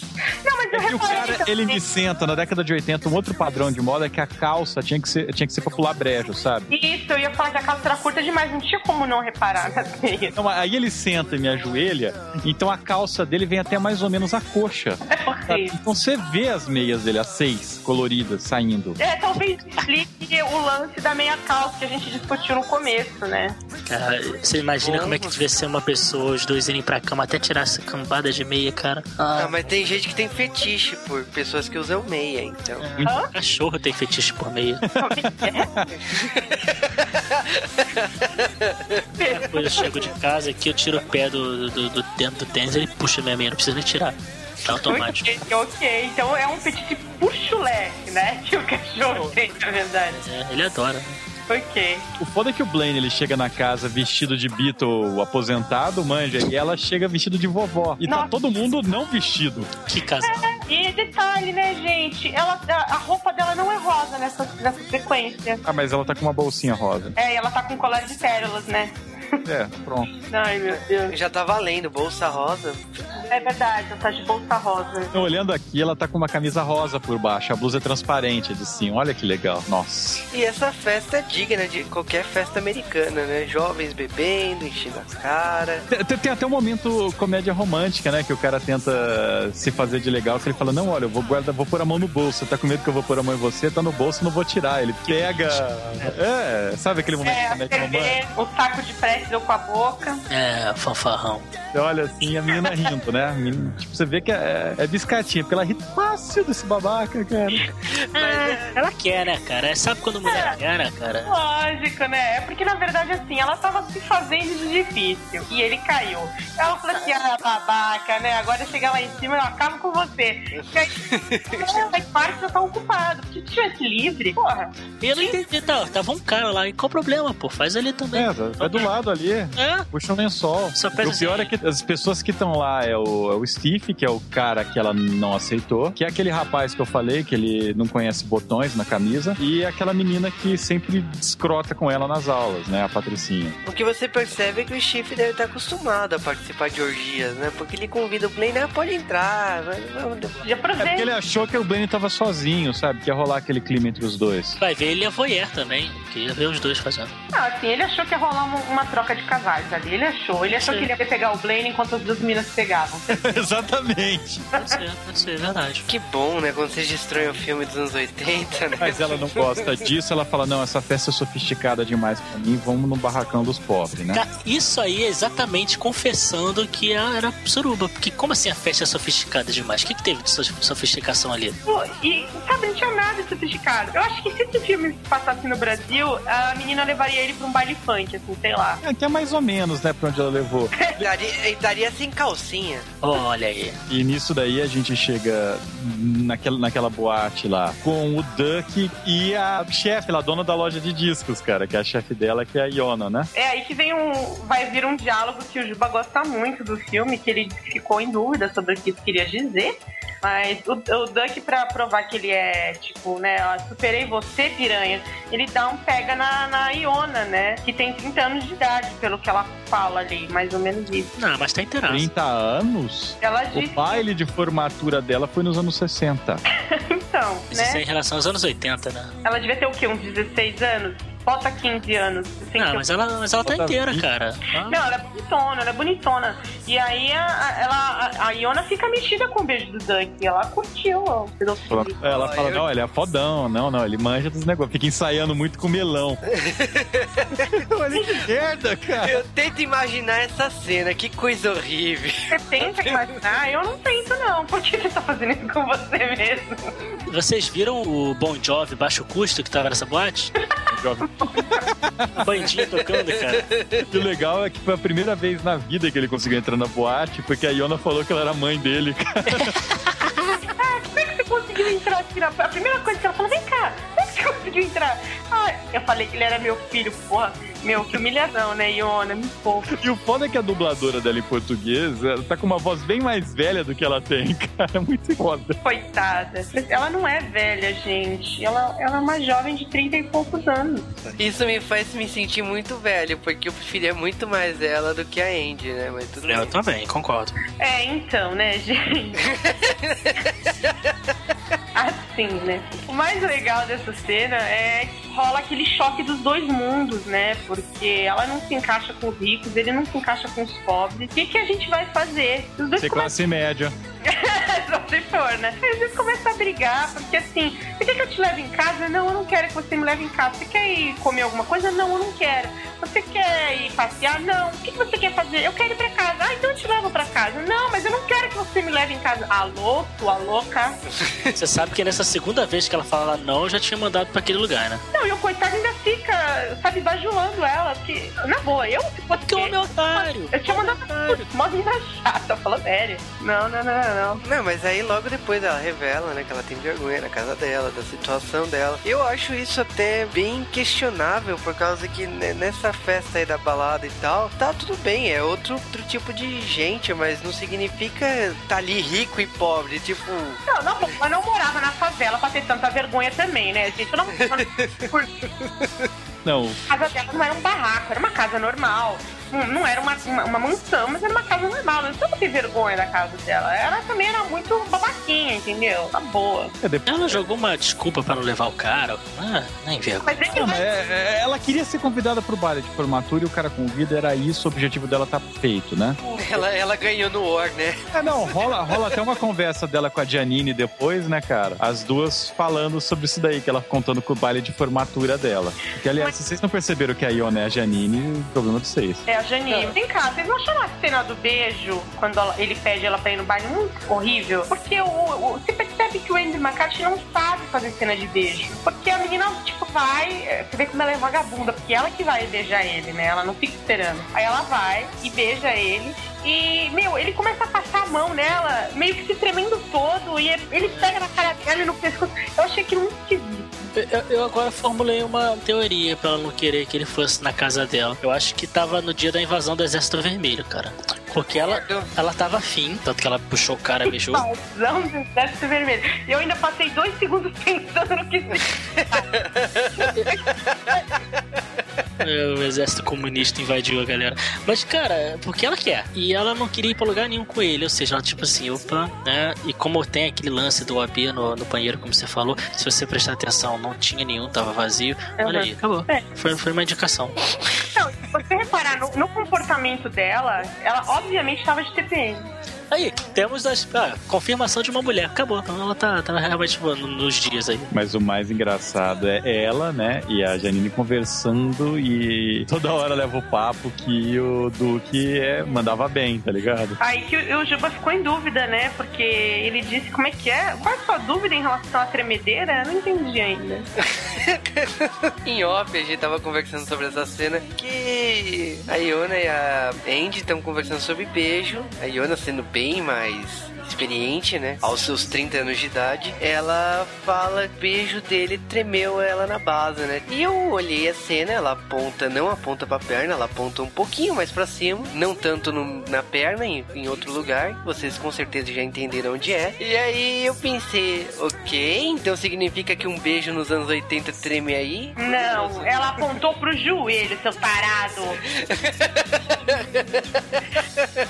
Mas olha, o, o- o segundo Juba ele nunca sentiu tremer. Então vocês, meninos que beijaram o Juba, não fizeram direito.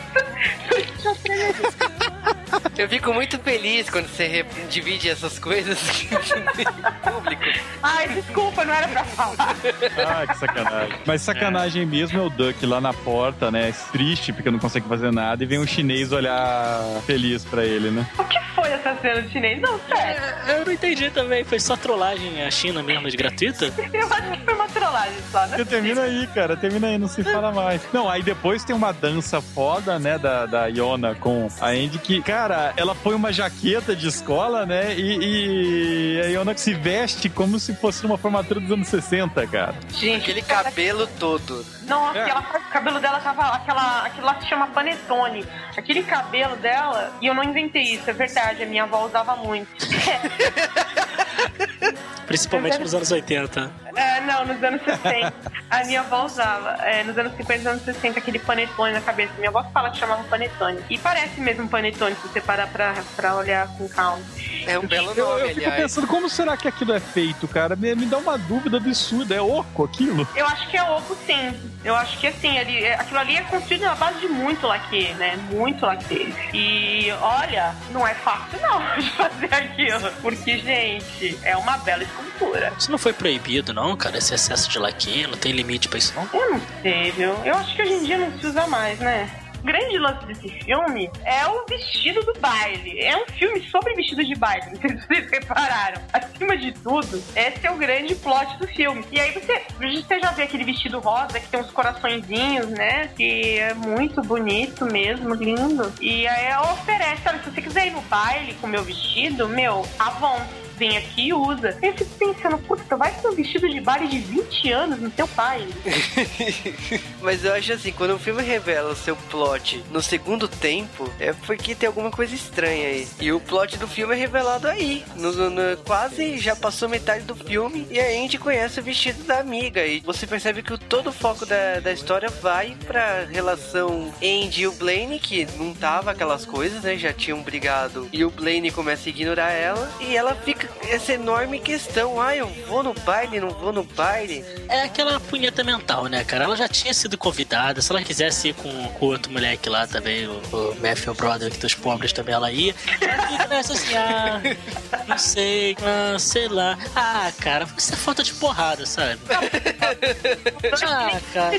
nem convidou a piranha, porque ele já sabia que ela ia dizer não. E ele tava com raiva dela, né? E, e- e antes disso aí, tem uma puta briga no colégio, porque o, o, o Blaine vai dispensar ela em vez daquela desculpa de que já tinha convidado outra vagabunda, né, pra ir. E aí o, o, o Duck, que é um. Porra, você vê como o Duck é um cara legal. Ele tá. Ele foi rejeitado, humilhado, rechaçado, colocado abaixo de cu de cobra. E aí, a hora que o Steve fala mal da, da amiga dele, da, da minazinha, ele destrói o Steve na escola. Cara, eu vou falar o seguinte, ó. Ô, ô, ô, Duque, nós tá junto, irmão. Tem que ser assim mesmo, cara.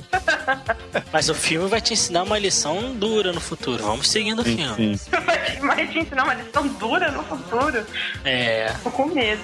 É, o Duke defende e tal, mas o- a verdade é essa, né? Que o Steve soltou né, a ideia dos ricos e pobres, né? O Blaine ficou pensando e dispensou, né? E tem aquela essa cena da discussão. Então você sabe que a Andy tá sozinha agora, né? Então ela não sabe se vai no baile ou se não ou vai no baile. Pois é, e o pai dela dá um vestido muito lindo pra Foda, né? O pai se caneou com a menina. Coitada, mas olha, Não, aí rola até um drama, né? Rola o drama, né? Porque eles vão discutir. Aí é que a gente vai descobrir todo o drama da mãe que abandonou a família, né? Que é uma coisa assim, que é um plot que se fala nesse momento. É, ela conversa que o pai, que a mãe abandonou a família, que o pai nunca conseguiu emprego porque ele ama aquela mulher, tá ligado? E que se foda, fica em casa chorando. E faz tempo isso. E, cara, tipo, eles vão brigar, não sei o que, chora, se abraçam, tá tudo bem, acabou. Não se fala mais disso nunca mais. É, aí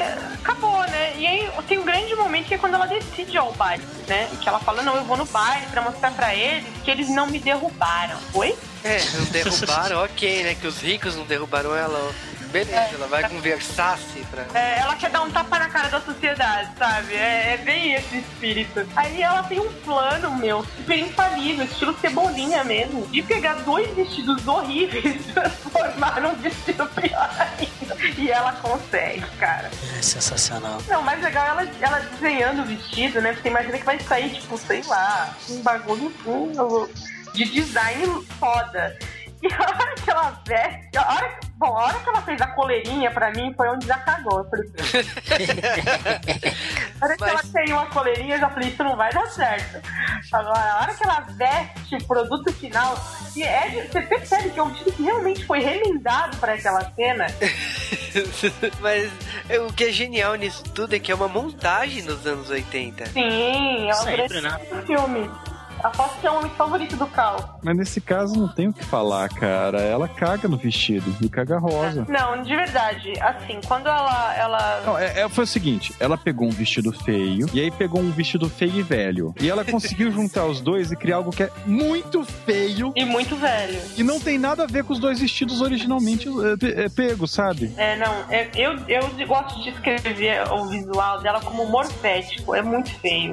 Ela está vestida de cortina de banheiro. É, ela parece de chu... Sabe cortina de chuveiro? Aquela... Tinha. É aquela fantasia do Daniel San no primeiro filme do Karate Kid. De duchinha, sabe? Que ele foi de chuveiro. Ah, chega aí, vamos tomar banho. Aliás, fantasia genial aquela. Só que a dela não deu certo, tá ligado? Faltou chuveiro só em cima pra Nossa, eu completar. go- você gosta, só que você vê que a gente já não respeita a protagonista. Porque eu já tô chamando ela de piranha, mas não tem Não, é. Ah, Vagabundo. Não, ela vai nesse baile depois do dump só pra falar que vai, né? Ah, é, ela vai. Ela, ela vai porque ela quer. Ela, ela, eu falei, tá, tapa na cara da sociedade. Ela quer ir lá provar que ela, ela entendeu? Ela não matou Death Roy. Mas respeito. É. É, ela chega lá na escola, fica um momento pensativo, né? No corredor lá. Será que eu entro? Será que eu não É entro? porque ela, ela tá até com medo, porque a Iona ficou botando maior pressão na cabeça dela, né? Que a Iona é mó punk revoltada, mas no baile ela foi normal, né? Ela falou que até a mãe falou que foi a única vez que eu vi normal na vida. E, e ela falou que tem uma amiga que não foi no baile que ela sente, né? Ela tem um trauma de não ter ido no baile, né? Sente uma falta de alguma coisa. E ela vai com esse medo todo, né? E chega lá, não tem com quem entrar, vai entrar, vai fazer o que lá, né? É, ela sabia que tinha o step lá. Claro. Sabia? Ela só se faz de, ela só se faz de abandonada, sabe? É a vítima. Aí chega e aparece lá nosso cavaleiro vestido de cowboy, né? Porque que roupa é? Fazendeiro rico. Ele tava de fazendeiro rico. Porque você pode ver que até o. Os cartões de Hazard, ele tá uns 10 anos atrasado só. Eu não sei como é que chama aquele troço que. Não sei, mas eu quero me Ele vestir. assim. camafeu. Então, eu é- quero descobrir o nome disso pra comprar um pra mim, cara. Porque é- é- isso, eu quero fazer um cosplay desse cara, sabe? Ferris Bueller pobre. Você quer ficar com aquele cabelo, né? Fala a verdade. Puta, cara. É que eu tô ficando careca já, né? Então não tem mais jeito. Ai, gente, coitado, mas ele tá tudo na estica. Tá tudo lindo, né? Porque ela, a hora que vê ele assim, ela fala, nossa, meu príncipe encantado apareceu. Inclusive, ele tá, ele tá mais bem vestido do que o os riquinhos mesmo. É, Então, com, com- com aquele, com aquele All-Star autografado pelo Pedro Álvares Cabral, né? Uns ele- quantos anos de tênis. Não, e ele tá com aquele sapato branco lindo, né? Horrível. De ponta, bicudo, lindo, lindo, lindo. É, ele chega lá entrando como, sei lá, o magnata do petróleo. O rei da salsicha de Rei da Chicago. salsicha de Chicago. Ai, gente, eles entram lá e, e eu fiquei esperando todo mundo parar e olhar pra eles. Vocês não Não, ficaram né? Se foda. Esse é um filme realista, isso não acontece. Fiquei triste, porque, meu, não teve aquele momento pan, todo mundo olhando o vestido dela e falando, cara, onde ela comprou essa roupa? Super bacana. Tipo, não teve, né? Não, Ninguém até falou. porque eles olham pra aquilo e não conseguem fazer isso, sabe? Não, não, des- desculpa, senhor diretor, não dá pra interpretar isso. Não dá, é real, eu não consigo Eu visualizar. ganharia um Oscar se eu fizesse isso, senhor diretor. Não, ela chega, ninguém liga. A única pessoa que percebe, ela é o Steve, que percebe mais ou menos.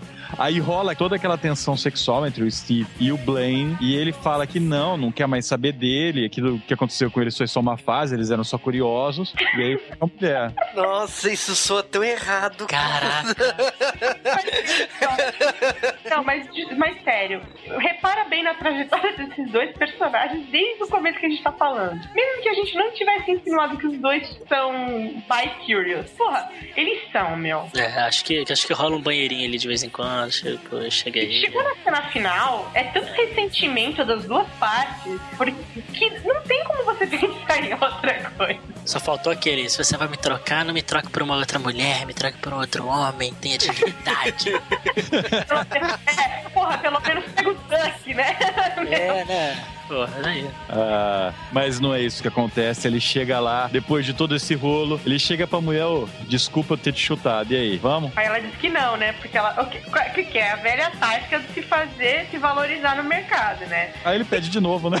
É, não, o que, que essa mulher, essa menina já tá pensando? Tô fodida, sou pobre, não vou ter carreira como estilista, não vai rolar. O que, que eu tenho que fazer? Tenho que me valorizar pra casar com esse cara que é rico. E, meu, depois a gente vê o que acontece. E é exatamente isso que ela faz. O pensamento dela é esse. Nada, isso foi uma jogada de o cara vai mestre dela embora né, da pra... festa, mó, mó rabo abaixado, né? Aí o, a gente já pensa, né? Finalmente, chegou o momento do Duque, né? Ele vai mostrar que ele é o cara. Isso que eu ia falar, pra mim foi a maior tática dela pra, pra se livrar do Duke, cara. Ela fez ele, tipo, mandar ela embora. Também, ela ganhou. Vadia, piscate. Vadia, fria, calculista e safada.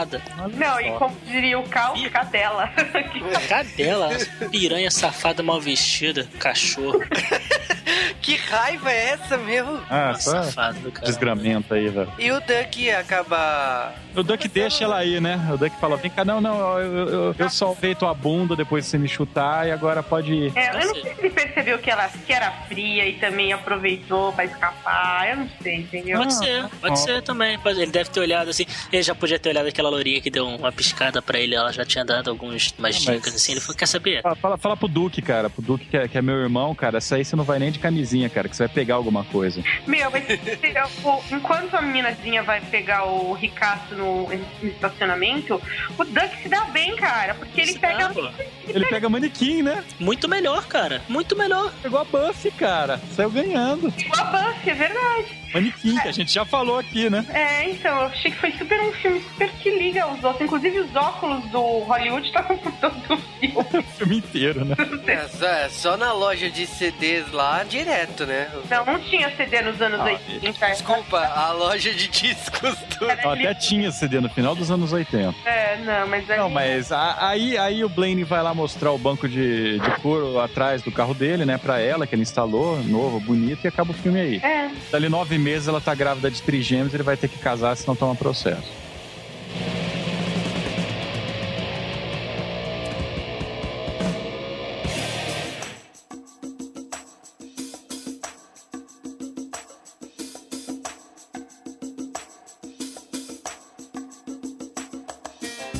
Agora que o filme acabou, vocês podem ficar conosco lendo os créditos enquanto nós falamos as curiosidades que interessam. É, as curiosidades que a gente não podia falar antes porque tem a ver com o final do filme. Pra começar, que final do filme conturbado, hein? É um final, sinceramente, broxante, na minha opinião. Mas é um final quebra de expectativa, o que faz não ser um final de todo ruim. É, é um final anti-clichê, porque você tá esperando Até anticlimático, né? Não só anticlichê, como anticlimático. Afinal, boring, vai, convenhamos. O que acontece é o seguinte: a Andy era pra acabar com o Duck. Esse é o final original. Eles passaram o filme pra uma audiência de teste e eles não gostaram do final. É, o que acontece também é que o Joe Hughes, durante a montagem do filme, ele não ficou satisfeito aí com a versão final. Acabou que meses depois que o filme já tinha sido rodado, ele teve que reunir todo mundo de volta. Por exemplo, o Andrew McCarthy, ele já tava com um visual totalmente diferente, tava careca, ele tava extremamente magro, porque ele teve que se preparar para um outro papel numa peça de teatro chamada The Boys of Winter. Você percebe claramente que, mesmo com todo o elenco lá reunido, passou um tempo, o visual dos atores está óbvio. O Andrew McCarthy é o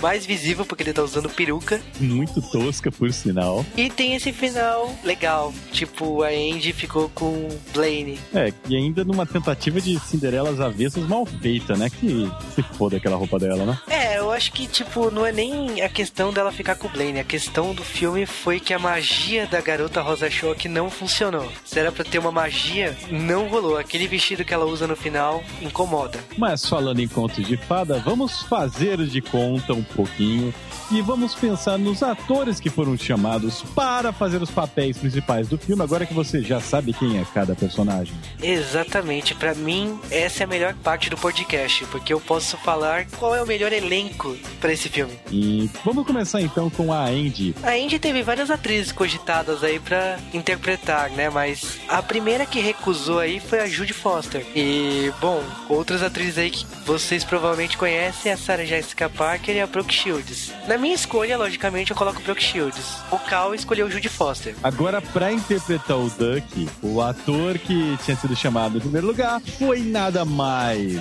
nada menos Robert Downey Jr. Cara, seria muito foda se fosse ele o Duck. Mas isso não é o mais foda, cara. O mais foda é o ator que foi chamado para ser o Blaine em primeiro lugar. Quem era? Charlie Sheen. Imagina o tanto de piada pronta que nós teríamos nesse podcast se ele tivesse aceito. Cara, eu te digo, coloca esse trio junto: Brooke Shields, Charlie Sheen, Robert Downey Jr. Que filmão ia ser, hein? Seria o melhor filme dos anos 80. Bom, seria De melhor. longe. É, mesmo se trocasse o Blaine pelo Charlie Sheen, já ia dar pra fazer umas piadas de Tiana Halfman e pronto, né? 20 anos antes, cara. 20 anos antes, cara, ia ser igual. Mas assim, o elenco, só explicando aqui, o Robert Downey Jr. ele não foi escolhido por causa que ele não tinha um- uma energia de irmão com a personagem Andy. Aí ele não tinha liga com a Molly Ringwald. Então acabou que ele foi trocado pelo John Cryer e o Charlie Sheen fez o teste acabou não sendo escolhido aí. É, o diretor olhou e falou: Não, não, nunca na tua vida você vai ser um comedor com essa carinha de bom rapaz tua. O diretor deve estar se lamentando até hoje, cara. Mas, entre outros nomes aí, a Angélica Hilson foi chamada pra ser a melhor amiga da Andy. Tem vários nomes aí. Foi um elenco primoroso. Pena que não chegou na versão final, né? É, e falando em final, esse filme é dedicado a dois dos atores do filme, né? A atriz Alexa Kenny e o ator Bruce Ventrell, que morreram durante a produção ou logo depois da produção do filme. É, não é uma coisa muito bonita de se falar no podcast, né? Mas a Alexa acabou falecendo porque foi assassinada. E o Bruce foi porque tinha AIDS. E foi o último filme que os dois trabalharam antes de sua morte. Cara, pelo menos vocês não fizeram Street Fighter antes de morrer. Vai por mim, podia ser pior. Vale a curiosidade aqui também é que a loja que a Andy trabalhava, a Trax, um dos personagens que aparece na loja lá, que é o Simon, era o namorado da Molly naquela época. Tipo, foi uma curiosidade inútil, mas beleza. E ainda falando da loja, o lembra quando eu falei da Angélica Hilson que quase foi amiga da Wendy? Então, o papel acabou caindo nas mãos da Annie Putz, que é a Janine de Caça-Fantasmas, num papel bem mais interessante, diga-se de passagem. Na verdade, pode ser o mesmo personagem, sabe? Vai lembrar aqui que o filme comemorou 20 anos ano passado. A revista Entertainment Weekly acabou reunindo três atores do filme, que foi no caso a Molly Ringwald, John Cryer e a Annie Putz, numa sessão de fotos e entrevista para conversar sobre o filme. E a Molly, o John Cryer e chegaram à conclusão que a Andy e o Blaine provavelmente teriam discutido logo depois do final do filme e não teriam ficado juntos. E o Duck, no caso, descobriria anos depois que é gay. que bosta de final, cara. Até aí a continuação pra quem quiser, né? Garota Rosa Choque desbotado.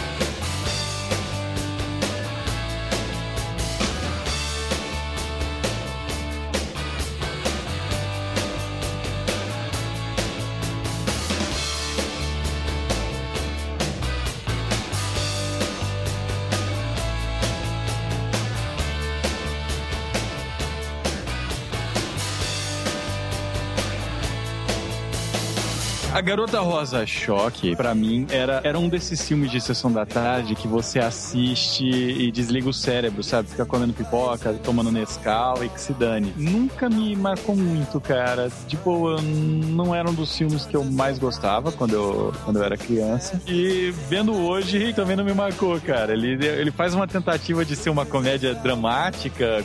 Pra mim, virou uma comédia romântica dos anos 80, sabe? Mas não, não é um filme que marca tanto. Mas como ele passou infinitas vezes na sessão da tarde, eu acho que ele marcou muita gente. É, pra mim, também não é um filme que me marcou muito, não. É engraçado que eu também não lembrava nem do final, pra vocês terem uma ideia. Eu fui lembrar o, o final quando eu assisti agora pra, pra gravar o podcast. É, não sei porque também não me marcou, nunca foi um filme de apelo pra mim. Mas agora que a gente reviu todo essa, esse plot gay e tudo mais, eu Os layers, né? As camadas de profundidade. É, né? Como agora- uma cebola. Cada vez que você tira uma camada, você chora, né? É mais ou menos por aí.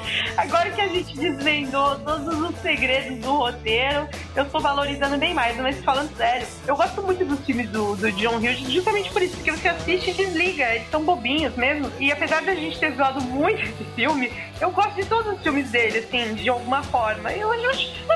Na boa, eu acho muito legal você botar filme pra assistir no seu computador.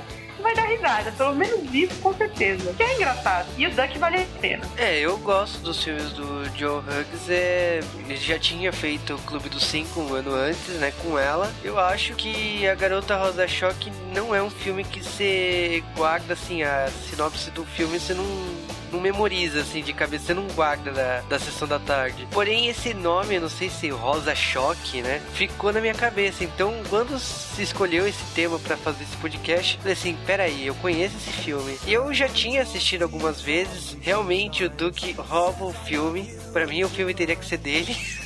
Devia ser o garoto de Rosa Choque, né? ah, nossa, mas ia Mas ser aí todos os subplots iam ser reais, não ia ser imaginação. Mas eu recomendo, é um filme de sessão da tarde que eu gostei de rever. E, tipo, segue a regra comédia romântica dos anos 80. Olha, é um filme que a gente brincou aqui pra caramba, mas se você parar pra notar, ele tem uma, ele passa uma mensagem muito legal, cara. Ele tem aquele lance de bullying bem de leve, mas tem que agora tá na moda a história de bullying, né? E você vê que mas tem. E também tem a coisa que eu gosto muito, que é o final que não foi clichê, cara. Você assistiu o filme, você- ainda mais hoje em dia que é tudo que tão clichê e não tem tanto problema com isso, mas chega a exagerar. Tava tudo certo que no final ela ficar com o Duke, né? Descobrir que era o verdadeiro amor e largar o Riquinho que ia se revelar um babaca. O Riquinho se revelou um babaca, pra falar a verdade, mas ela, sabe, não, não seguiu o que seria o default dos filmes. Então eu acho legal, cara, mas não, não, não, não gostei do, do final, mas, sabe, é válido por não ter sido clichê, vai. Acho que todo mundo gosta daquela coisa clichê. Eu mesmo tô aqui reclamando, mas acho que preferiria que tivesse sido clichê até pelo cara ter roubado o filme. Mas eu reconheço que foi um, um ponto a favor aí, na, pra mim, pelo menos de roteiro, não ser o final clichê. Bom, e é isso aí, galera. Esse é o fim do podcast mais rosa choque que o J-Wave já fez em sua história. Ou não, e até semana que vem.